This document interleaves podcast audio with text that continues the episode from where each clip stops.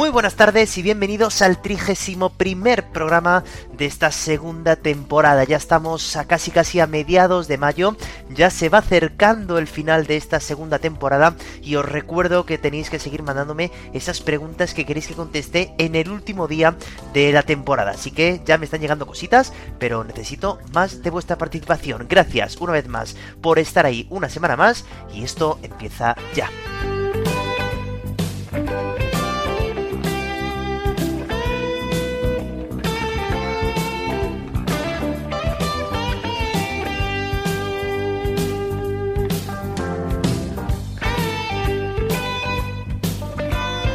El tiempo sigue avanzando, como digo, y bueno, pues hoy vamos a hablar de algo muy parecido de lo que hablamos la semana pasada, porque es algo de lo que, según me vais comentando en este correo electrónico, siendo acordes.com o desde el comentario de iVoox, pues eh, os está gustando bastante, os está llamando la atención que canciones que vosotros pensáis también que son originales en español, realmente son originales en inglés y que, bueno, pues pueden ser famosas o no, pero bueno, que hay gente que conoce nada más que una de las versiones. Así que hoy vamos a contraponer otra vez estos dos idiomas, el inglés y el español, y vamos a repasar la historia de canciones conocidas que han sido versionadas por ciertos grupos aquí en España y que, bueno, pues han tenido también cierto éxito en nuestro país. Así que va a ser un programa muy, muy interesante y ahora os doy algunas pistas a ver si sabéis reconocer las canciones que sonarán a continuación.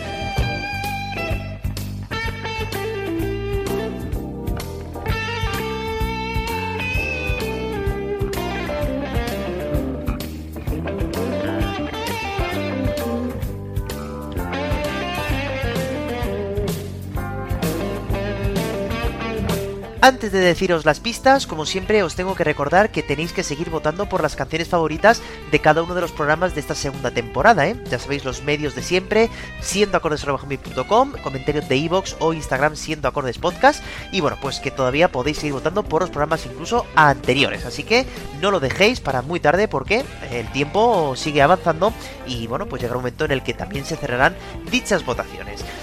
Dicho esto, vamos a dar alguna pista y por ejemplo, bueno, pues vamos a hablar de un artista que le dedicamos casi un programa entero en el trimestre pasado y que tiene muchísimos récords y que un artista también, pues latinoamericano, decidió, eh, bueno, versionar una canción suya en español. También hablaremos de una banda pues que nos dejó una balada preciosa sobre el paso del tiempo y que una banda española que también ha salido en el programa, eh, bueno, pues decidió también versionarla. Luego nos iremos a hablar de una de las voces más interesantes y rasgadas que nos ha dejado el rock y también hablaremos pues de una banda que también versionó una canción en inglés en el trimestre pasado. Y por último pues hablaremos del lado bonito de la vida y de dos grandes bandas eh, una por parte de Inglaterra y otra por parte de aquí de España, que nos han dejado pues grandes momentos también en la música. Así que bueno, estas son las pistas y bueno, pues vamos a ver si habéis acertado. Empezamos en un momento, pero antes, como siempre, la pregunta del día.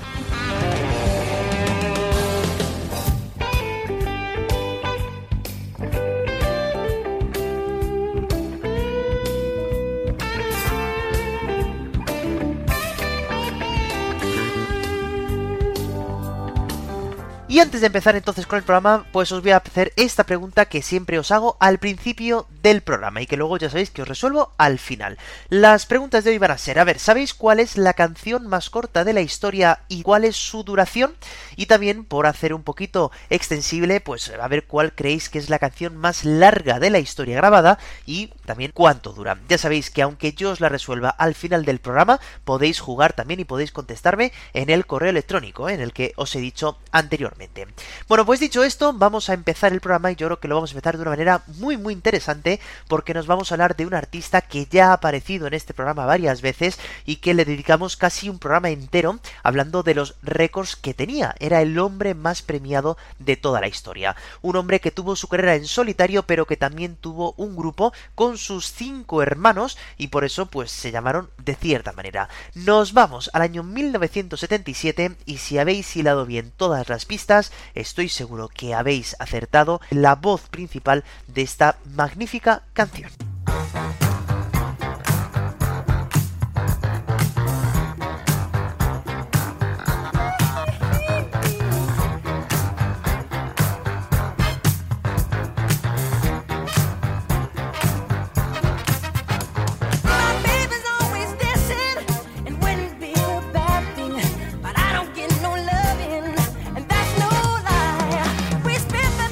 Esta canción que hemos cantado millones de veces, tanto en inglés como en español, ojo, fue escrita en el año 1977 por el cantante Mick Jackson. Ojo, no Michael Jackson, ¿eh? había otro cantante que se llamaba Mick, con la esperanza de que fuera cantada ni más ni menos que por Stevie Wonder.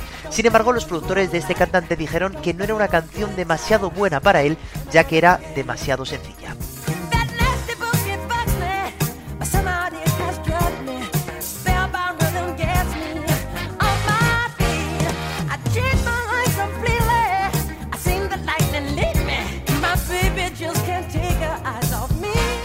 Intérprete entonces decidió no dejar pasar la oportunidad porque él confiaba demasiado en su canción y empezó a buscar a otro cantante, pero resulta que es que nadie la quería. Así que para impulsar su propia carrera, la grabó él en solitario un año después. Estamos, ojo, en el año 1978.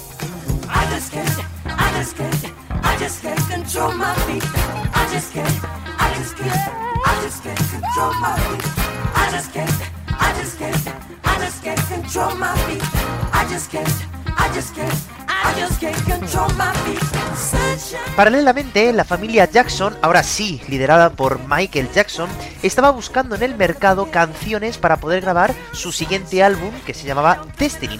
Y por casualidad encontraron una canción que se llamaba Blame It on the Boogie y pensaron que Michael Jackson podría darle su toque particular. Sin embargo, cuando se dieron cuenta que el escritor la había grabado, no les gustó absolutamente nada. Compraron los derechos de autor de la canción y la grabaron en solo un día.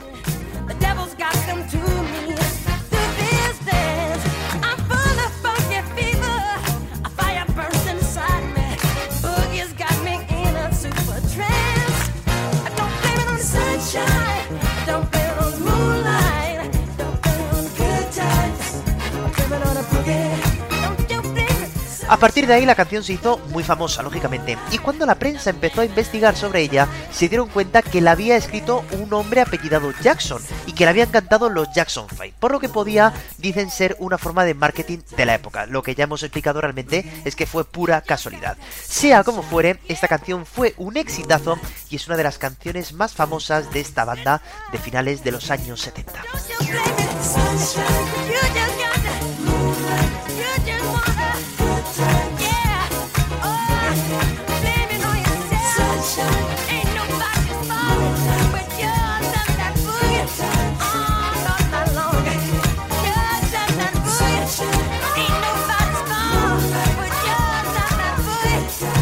Saltamos entonces del año 1978, que fue cuando se graba esta canción de los Jackson 5, y nos em, vamos a mover hasta el año 1990, cuando un grandísimo cantante mexicano se puso manos a la obra para grabar su séptimo álbum de estudio, amparado claro por la figura de su padre. Resulta que este artista quería hacer un dúo con uno de sus grandes ídolos, que era no otro que Michael Jackson, y esperó a que su padre se lo concediera.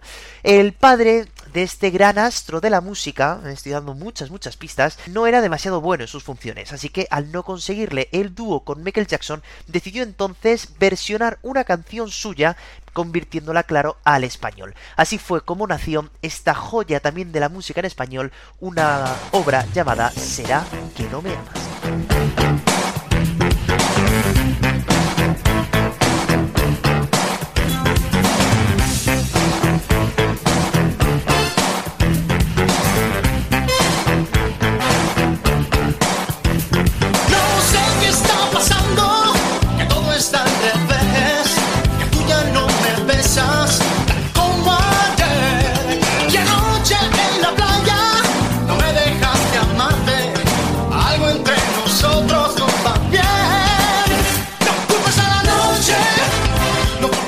Si por las pistas no lo habíais eh, pillado todavía, estoy seguro que habéis reconocido esta voz de no otro que el cantante mexicano Luis Miguel, que decidió entonces, como os he dicho, versionar esta canción de Blame It on the Movie de su gran ídolo Michael Jackson. Realmente el padre, como digo, no logró cuadrar que Michael Jackson cantara con él. Yo siempre pienso que yo creo que el padre ni siquiera lo llegó a intentar, así que pues decidió hacerle un homenaje en este disco, que fue la condición que puso Luis Miguel Ojo para grabar ese séptimo álbum. Cuidado, eh, grabar esta versión de Michael Jackson. ¿Será que no me amas? No a la noche, no a la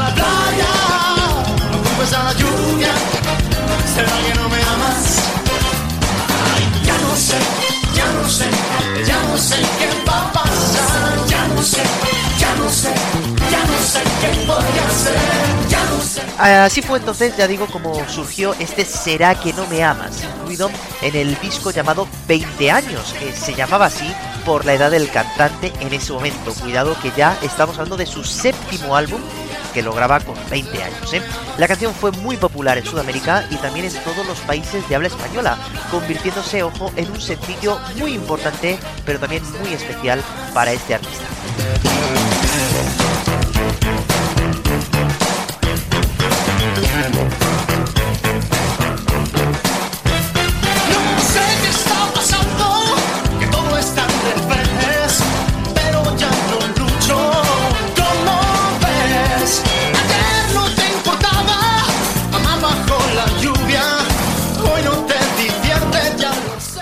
Si nos fijamos en la letra, que esto es algo que hacemos siempre que comparamos las dos canciones en inglés y en español, no tienen ningún parecido con la original. ¿eh?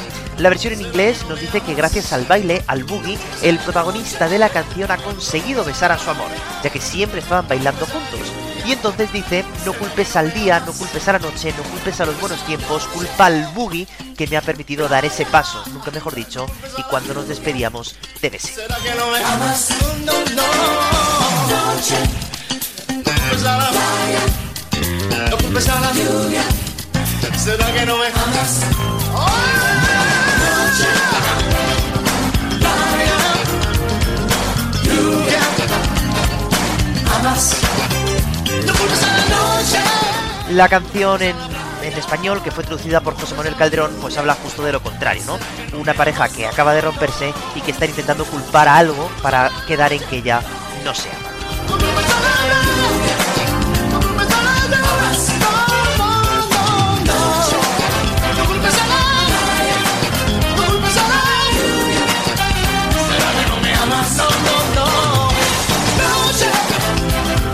Aquí también tenemos un ejemplo, como ya casi siempre hacemos en estos programas, pues de que realmente la canción famosa, quizá para nosotros que no entendemos muy bien el inglés, sea la versión en español, pero que realmente cuando nos fijamos en el original vemos que no tiene absolutamente nada que ver, ¿no? Aún así, me gusta que el ritmo se ha mantenido, aunque bueno, la letra en español sí que es verdad que es diferente, es mucho más triste la versión de Luis Miguel que la versión de Michael Jackson, pero bueno, por lo menos tenemos las dos versiones para que os podáis quedar con la que más os guste. Y pasamos de este boogie, pasamos de este ritmo tan bailable, ¿no? Con este videoclip también que nos regaló Michael Jackson en aquel momento, y nos vamos hablar de una balada muy muy interesante y muy importante para una banda que casi fue su gran one hit wonder, ¿no? Ellos han hecho también algunas canciones más, sobre todo más de rock, más de heavy, pero su canción quizá más representativa pues es esta balada que habla justamente del paso del tiempo, que nació de una lectura que estaba haciendo uno de los componentes de la banda y decidió interpretarla a la guitarra y quedó una obra maestra. Nos vamos entonces hasta el año 1977, un- eh, otra vez cuando se escribe ese Blame It on the Boogie, pues en ese año ya se estaba grabando en Estados Unidos una balada que cambiaría casi la música, ¿no? Para siempre y que se llama literalmente Polvo en el Viento. Vamos a escuchar a esta banda llamada Kansas con este intro de guitarra que ya suena y que vamos a ver qué significa esta canción.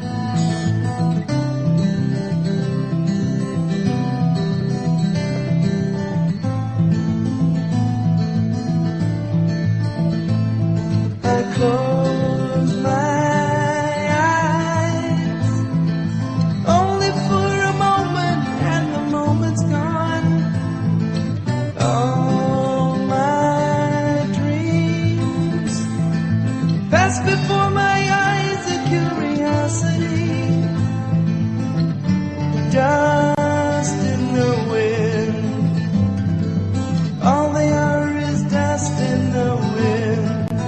Esta canción empezó cuando el guitarrista de la banda de Kansas estaba leyendo un libro de poesía indioamericano donde había un verso que le dejó completamente congelado. Dust in the wind, polvo en el viento. una frase que quería decir que aunque tengamos nuestros sueños y nuestros anhelos, al final todo se acabará.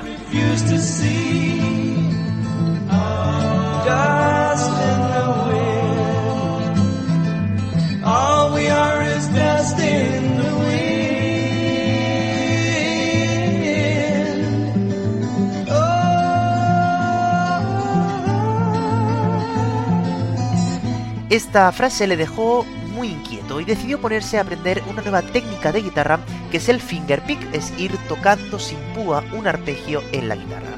Así se puso a practicar continuamente en casa y un día que pasaba su mujer por la habitación le dijo que esa melodía era muy bonita y que tenía que poner letra a esa melodía, a esa música que estaba haciendo con la guitarra porque realmente era preciosa.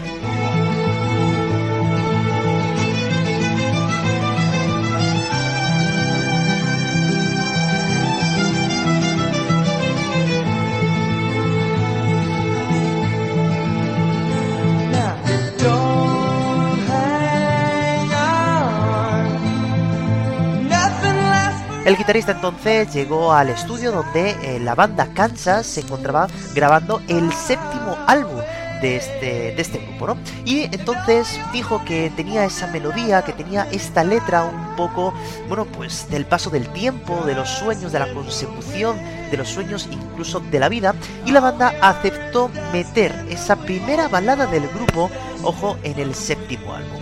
Una balada cargada de dolor que hizo que, por cierto, Kansas lograra su primer y único sencillo importante de su carrera.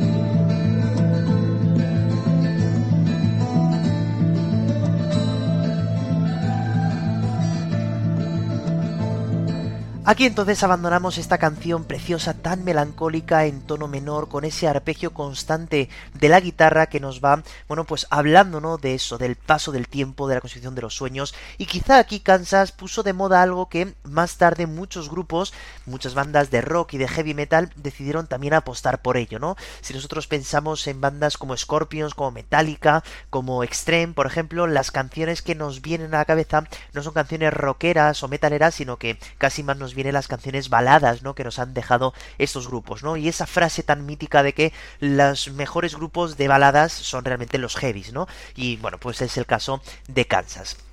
Bueno, abandonamos entonces a Kansas, pero no abandonamos la canción porque una banda que ya se ha pasado por aquí, concretamente en este mismo bloque, cuando hicimos el otro programa de inglés contra español, y yo decía que esta banda era una de las mejores que versionaban a grupos ingleses y que hacían canciones eh, inglesas cambiándoles la letra. Habíamos escuchado ya una canción de Queen que versionó esta banda y ahora también ellos en un concierto, ojo, se pusieron a versionar esta canción de Kansas. La letra no va a tener nada que ver, pero sí que es verdad que la instrumentación es buenísima y en esta voz tan importante de este vocalista tan potente. Esta canción se llama Pensando en ti.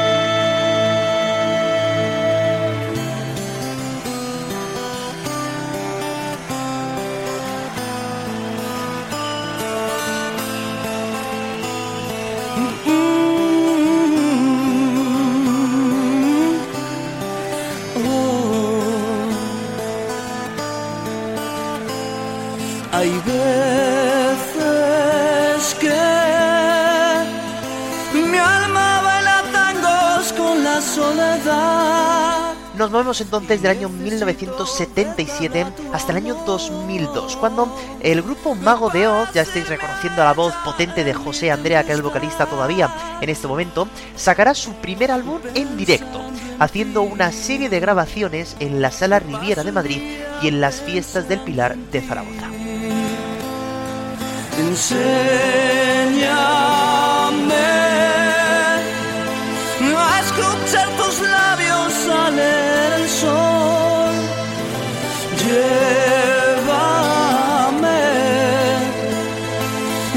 En ese álbum aparecería una versión en español de esta balada preciosa que se llamó, ya os he dicho, Pensando en ti. Aunque, como he dicho, la letra no tiene nada que ver, ahora hablamos un poquito de ella. Pensando en ti.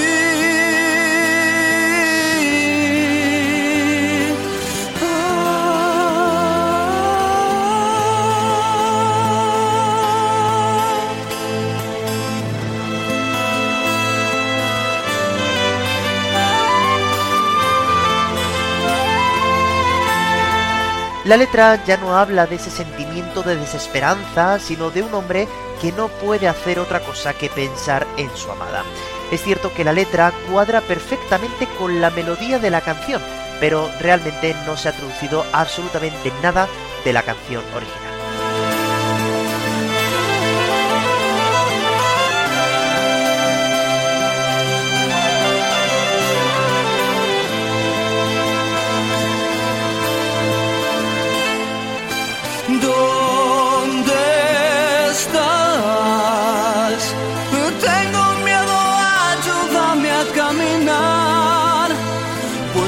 Nunca solo yo podré encontrar la forma de ser libre. Quiero descansar. Aún así, solamente por escuchar la voz en directo de José Andrea, por escuchar la instrumentación tan buena que tienen toda la banda de Mago de Oz, pues me reafirmo en lo que he dicho hace muy pocos minutos, que esta banda quizás sea una de las mejores bandas que tributa a grandes grupos extranjeros, ingleses, y que hace propias sus canciones, Y este es su caso. La canción no aparecerá en ningún álbum de estudio más adelante de la banda, sino que dejaron únicamente esta versión en directo y bueno, pues es una maravilla. Fijaros también en cómo acaba este solo de guitarra.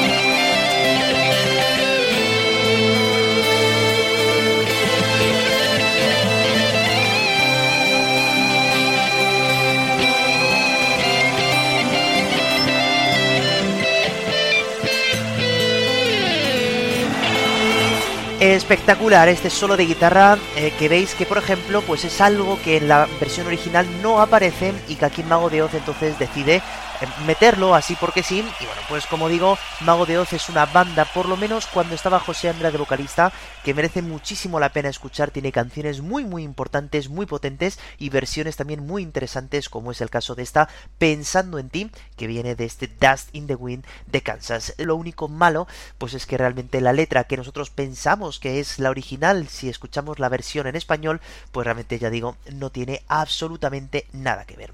Pues saltamos entonces del año 2002 y nos vamos a ir hasta el año 1971 y vamos a hablar de un hombre que fue un sex symbol allá por eh, los años 80 y 90 un hombre que tiene una voz rasgada muy potente y que hacía las maravillas de todo el mundo en aquella época. Una canción que estuvo considerada como la primera canción importante de él aunque él ya había grabado dos discos anteriormente pero realmente aunque ya iba despuntando, ya iba teniendo mucho éxito en los conciertos, realmente no había sacado una canción que fuera un sencillo importante para él. Así que fue gracias a esta canción que ya está sonando, este intro tan interesante, que convirtió a la carrera de este grandísimo artista en algo mucho más importante. Vamos a hablar de su historia porque es también muy interesante y luego vamos a ver quién se atrevió a versionar esta canción.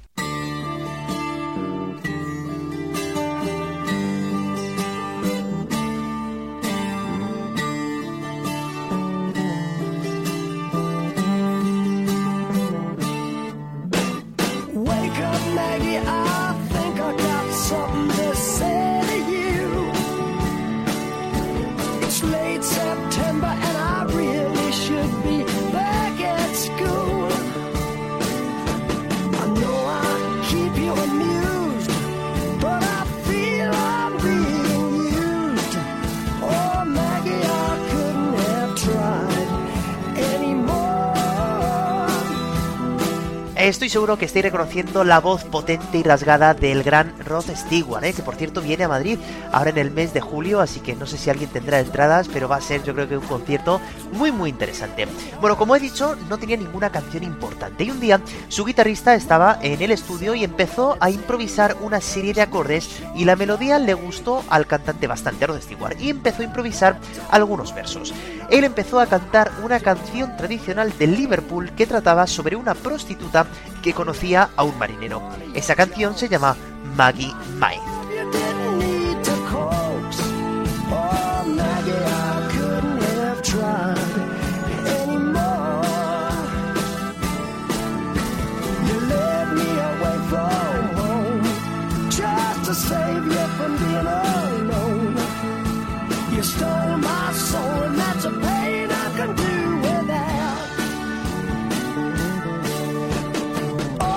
A él se le quedó en la cabeza esa melodía e incluso la historia de esa prostituta, y para no hacer una copia de aquella canción, buceó en su memoria en busca de alguna experiencia que él hubiera tenido con alguna mujer que se dedicaba a ese gremio.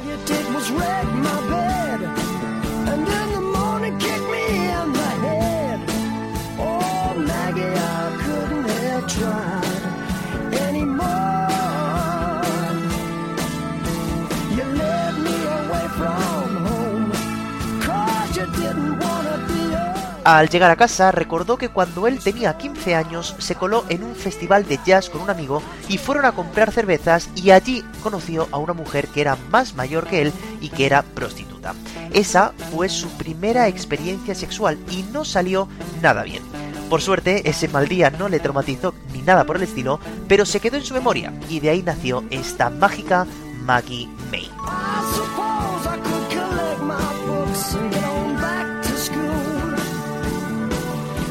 Or steal my daddy's cue and make a living out of playing. Or find myself a rock and roll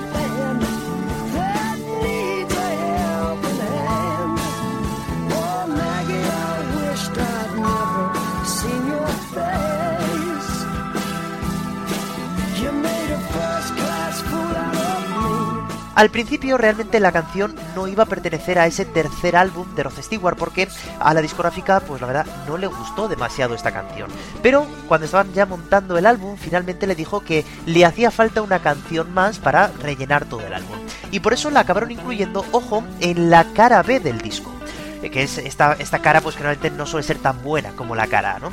Resulta que a un periodista le encantó la canción y aunque estuviera en lado B, decidió ponerla varias veces en la radio, haciendo así que por fin Stewart tuviera su primer sencillo importante. Corría entonces el año 1971.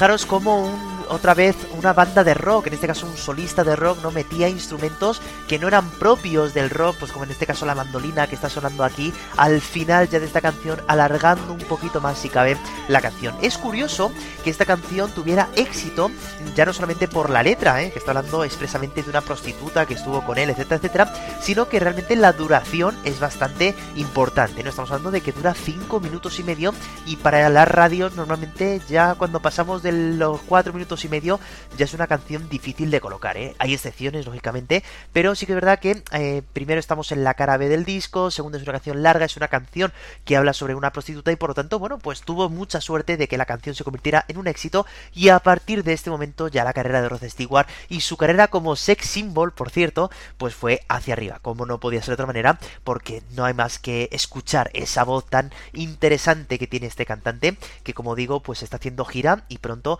le tendremos aquí en Madrid. Bueno, pues vamos a hablar ahora de algo muy parecido que le pasó a Mago de Oz, ¿eh? En año 2002, pues el grupo que viene ahora también empezó a grabar su primer álbum de directo en el año 2000. Una banda que también se pasó por aquí en el anterior programa de inglés contra español y que nos dejó una versión magnífica de este Maggie May. Por primera vez, por fin, vamos a hablar de una canción que más o menos habla exactamente de lo mismo que de la que habla en la original. Una canción que pertenece a la discografía de una banda que a ver si le reconocéis y cuyo vocalista pues también es una de las voces más interesantes de todo el panorama español.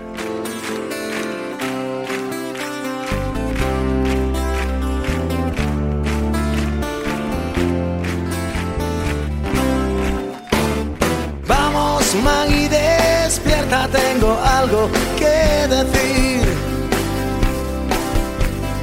Llegó septiembre y creo que me tengo que ir. El curso ha empezado ya. Estoy seguro que también estáis reconociendo la voz de Carlos Tarque, el vocalista y el líder de esta banda llamada M-Clan, que ya sabéis que se pasó también por aquí en la- el trimestre pasado cuando hizo ese llamando a la tierra de ese Serenade from the Stars de Steve Miller Band. Bueno, pues como digo, estamos en año 2000, la banda M-Clan empieza a grabar su primer álbum en directo y fue ahí donde escucharemos por primera vez, por cierto, el clasicazo de M-Clan llamado Carolina, que no lo busquéis en ningún álbum de estudio porque no existe, nada más que está la versión en directo. En este concierto también aparecerá esta canción llamada Maggie Despierta, que es el clásico de Rod Stewart. Esa es la verdad. Rompiste mi cama en dos y ahora tengo que decirte adiós. Oh, Maggie, libérame, por favor.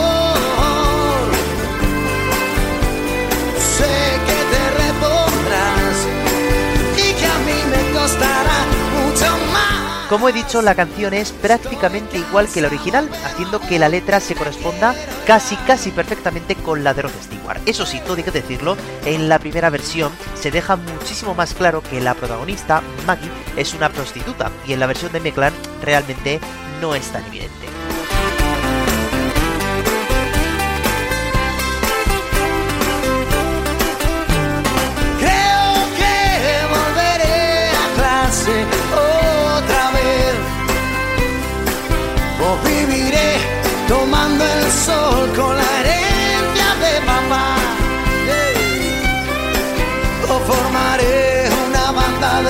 Como he dicho también en- con Mago de Oz, la verdad es que la canción respeta perfectamente los tiempos del original, se toca tan solo un tono por debajo de la verdadera y haciendo que M-Clan, he dicho que también sea uno de los mejores versionadores españoles que tenemos en nuestro panorama y yo creo que M-Clan también es una banda que merece la pena entrar en ella porque tiene canciones muy interesantes con esa voz también rasgada y raspada del grandísimo Carlos.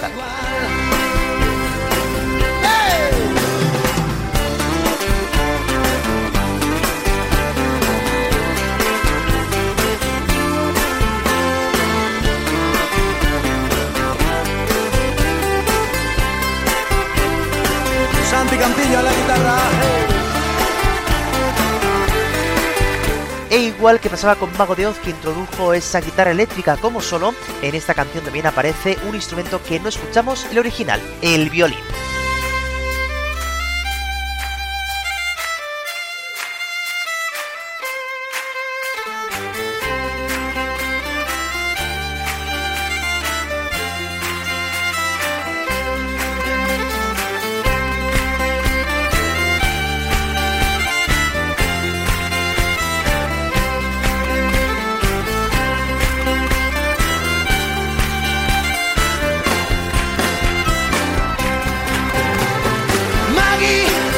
La verdad que la estructura de la canción es prácticamente la misma que el original. Esta es un pelín más corta porque no hacen un verso que sí que hace Rod Stewart, pero luego sí que es verdad que lo que es el final es prácticamente igual. En caso de Stewart era con una mandolina que hemos dicho, en este caso acompañando el violín que también es precioso, ¿no? Bueno, como veis el directo es espectacular, es genial y esta banda, como digo, M-Clan, que nos regala esta canción tan interesante.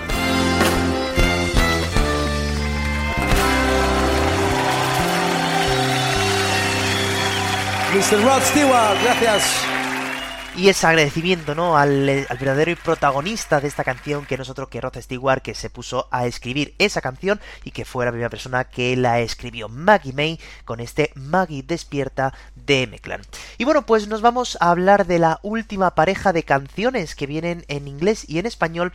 Y nos vamos a ir ahora a un artista, pues que la verdad que fue muy, muy interesante también ver su carrera, porque, bueno, pues es un hombre que habla de lo que le da la gana. Y nos vamos ahora al año 1979, ¿eh? hablar de uno de los músicos más influyentes del siglo pasado y que por cierto todavía sigue en activo.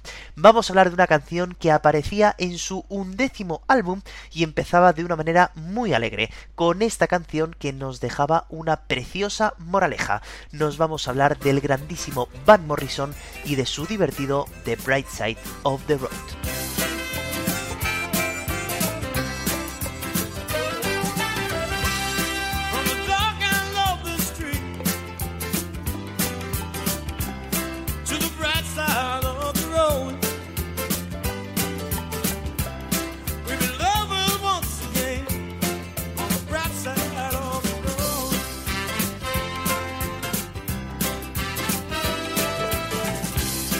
Esta canción fue compuesta y cantada por el grandísimo, como digo, Van Morrison, en respuesta de una canción que se había escrito en los años 60, que era un tanto pesimista por el paso del tiempo. No sé si en este momento también había escuchado este Dust in the Wind que hemos escuchado antes, y decidió entonces Van Morrison darle una vuelta de tuerca y plantearse las preguntas que todos nos hacemos, pero dando una respuesta positiva al estar vivos e incitando a hacer el bien. Sometimes I don't know why. At times it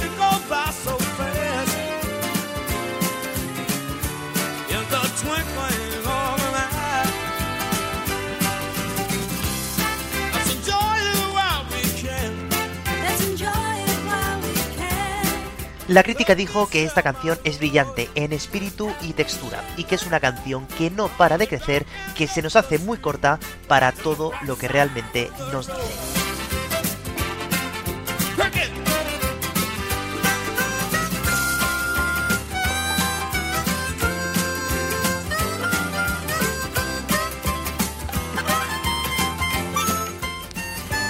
Esta canción le dio bastante popularidad el Reino Unido, haciendo este álbum una oda a la vida y al amor con canciones como esta que dan alegría de vivir, ¿no? Es decir, el título de Bright Side of the Road, el lado brillante de la carretera, nos está hablando de que estamos aquí, que estamos vivos y que aunque tengamos preguntas por resolver, realmente tenemos que vivir día a día porque no sabemos nunca cuándo pasaremos al otro lado de la carretera.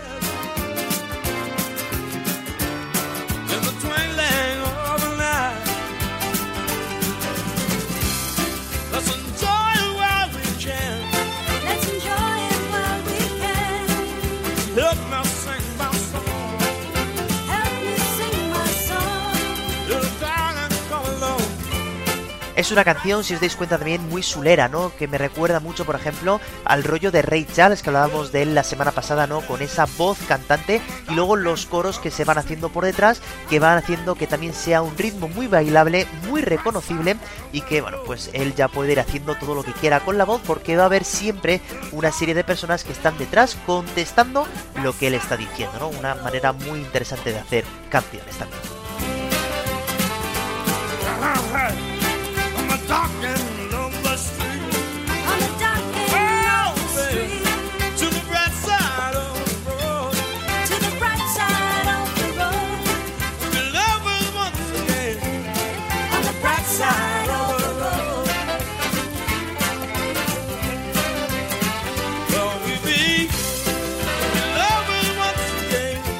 No abandonamos, claro, este buen rollo que nos da esta canción porque nos vamos a ir a hablar de una banda malagueña que nos dejó patidifusos con el sexto álbum que sacó allá por el año 1988. Una, una banda pues que venía de hacer ciertas canciones que no habían tenido mucho éxito, pero que de repente sacarán una canción que cambiará para siempre el panorama español que va a ser su sabor de amor y en ese sexto álbum, por cierto, también aparecería una versión de este The Bright Side of the Road.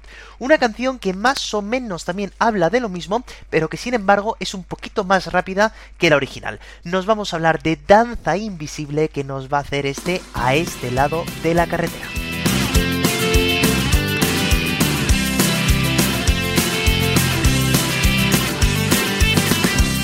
a la calle donde vivo.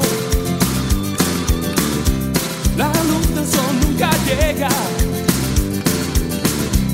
Cariño, vente conmigo a este lado de la carretera.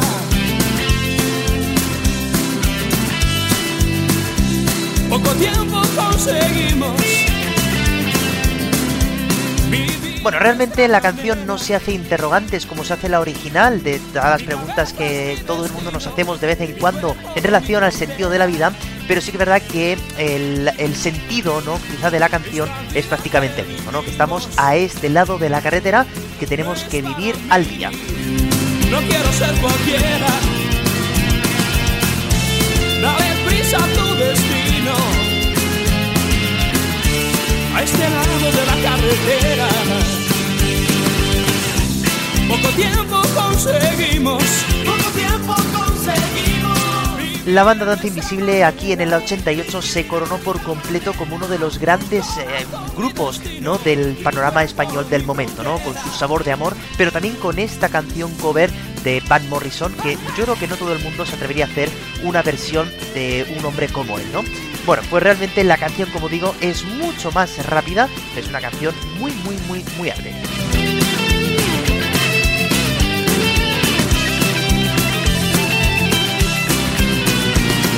Esta vida que vivimos no es para mí.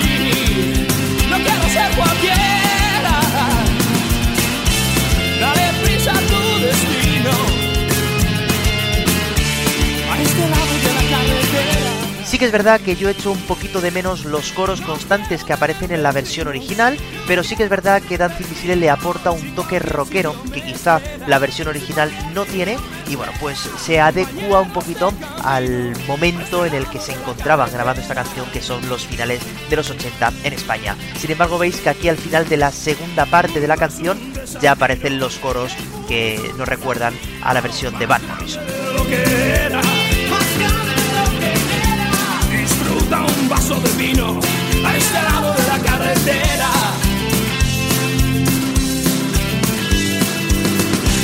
A este lado de la carretera. A este lado de la carretera. A este lado de la carretera. Bueno, pues así acaba esta canción de Danza Invisible que se atrevió a hacer esta versión de Van Morrison a este lado de la carretera. Con un buen rollo así acabamos este repaso de canciones que realmente son originales en inglés, pero que quizá las más conocidas, por lo menos en España, son las versiones en español. Así que bueno, vamos a hacer entonces el repaso de las canciones que entran a concurso, porque ya sabéis que tenéis que seguir votando por las canciones que más os gusten. Os recuerdo cómo hacerlo mediante el correo electrónico siendo desde el comentario de iVoox o desde el Instagram siendo acordes podcast. Canciones por las que podéis votar, en este caso, pues podéis votar por cualquiera de las 8 de la versión que más os haya gustado. Tenemos Blame It on the Boogie de los Jackson 5, Será que no me amas de Luis Miguel, Dust in the Wind de Kansas o Pensando en ti de Mago de Oz, Maggie May de Rod Stewart, Maggie Despierta de M-Clan y The Bright Side of the Road de Van Morrison y A este lado de la carretera de Danza Invisible de este grupo malagueño. Así que bueno, pues ahí os dejo las canciones para que podáis votar y vamos ahora a ver cuáles son las respuestas de las preguntas que os he formulado al principio.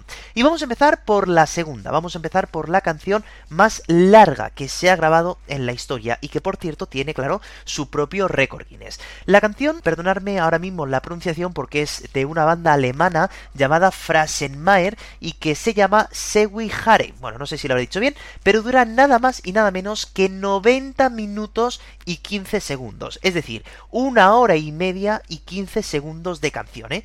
Además, bueno, yo la he estado escuchando así un poquito por encima, porque bueno, tampoco es que tenga tiempo ahora para ponerme a escuchar una canción de una hora y media, pero sí que es que es una canción, bueno, parece sencillita, la verdad que no está nada mal. Así que bueno, si algún día tenéis una hora y media que no sabéis qué hacer, ya sabéis, el título es Sewi Hare, de la banda Frase Bueno, y ahora vamos a ver cuál es la canción más corta de la historia que también tiene su récord Guinness. En este caso, como es una canción muy corta, os la voy a poner y todo. Así que estar atentos porque acaba muy pronto. Es esta. Espero que no os haya pillado muy desprevenido porque la canción tan solo ha durado nada, un segundo y 31 centésimas. Es una canción que se llama You Suffer, que es de una banda británica de heavy metal llamada Napalm Death. ¿eh? Es una canción de un segundo. Así que bueno, pues si la pasan en la radio, me parece a mí que nos va a pillar un poco desprevenidos. Bueno, pues esas serán las respuestas correctas, ¿eh? Canción de un segundo y 31 centésimas y canción, ojo, de una hora y media y 15 segundos. Cuidado con los récords de estas canciones larga y más corta de la historia. Y ahora, como no podía ser de otra manera, vamos a eh, rendir un homenaje a una persona que murió tal día como hoy del año 1981. Un artista que nos ha dejado canciones interesantísimas como la que vamos a escuchar ahora y que todo el mundo recuerda y añora. A ver si le reconocéis.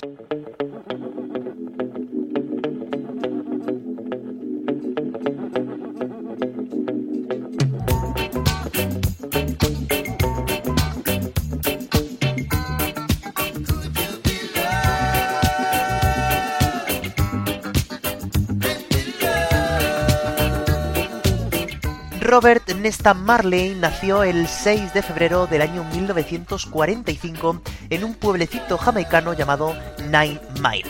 De madre negra y padre blanco de pequeño, tuvo que hacer frente a burlas por su color.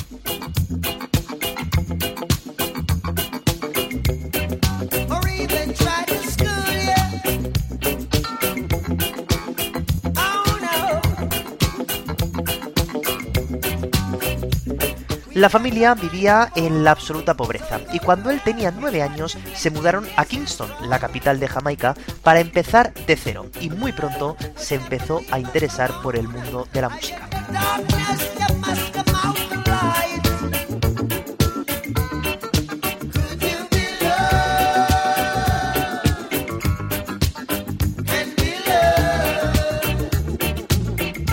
Así fue como tras dar algunas clases formó su banda The Wailers, con quienes fue grabando algunos álbumes con canciones sobre todo de reggae. Será en el año 1973 cuando saldrá la canción I Saw the Sheriff y un año después No Woman No Cry, donde empezará a ser conocido mundialmente.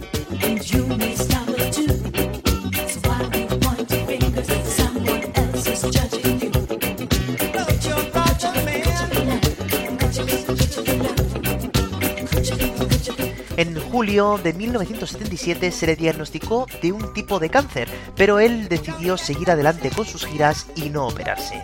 Tres años después, su salud empeoró tras una larga gira y el 11 de mayo de 1981, a los 36 años, murió en el Hospital Universitario de Miami con 12 álbumes grabados y con canciones que han pasado a la historia, como las que hemos dicho, como Redemption Song o esta Could You Be Loved.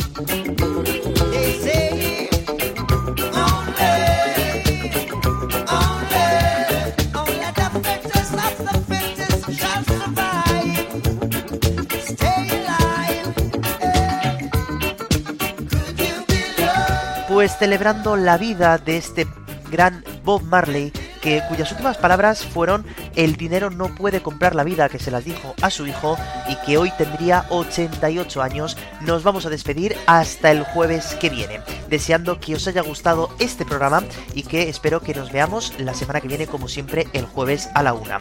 Y ojo que tenemos que decir que este sábado tenemos una cita muy importante porque se celebra el Festival de Eurovisión, así que ya os digo que la semana que viene el jueves el programa versará sobre eso, sobre el festival de este año de Eurovisión, contando cuáles han sido las canciones que más me han gustado, las que menos, y hablaremos también, claro, de la canción de España. Así que muchas gracias por estar ahí, que espero que estéis todos bien, que tengáis salud y que nos veamos la semana que viene. Y recordar, no dejéis nunca de escuchar música, porque ya sabéis que es lo más importante. Un saludo, gracias, votad y chao.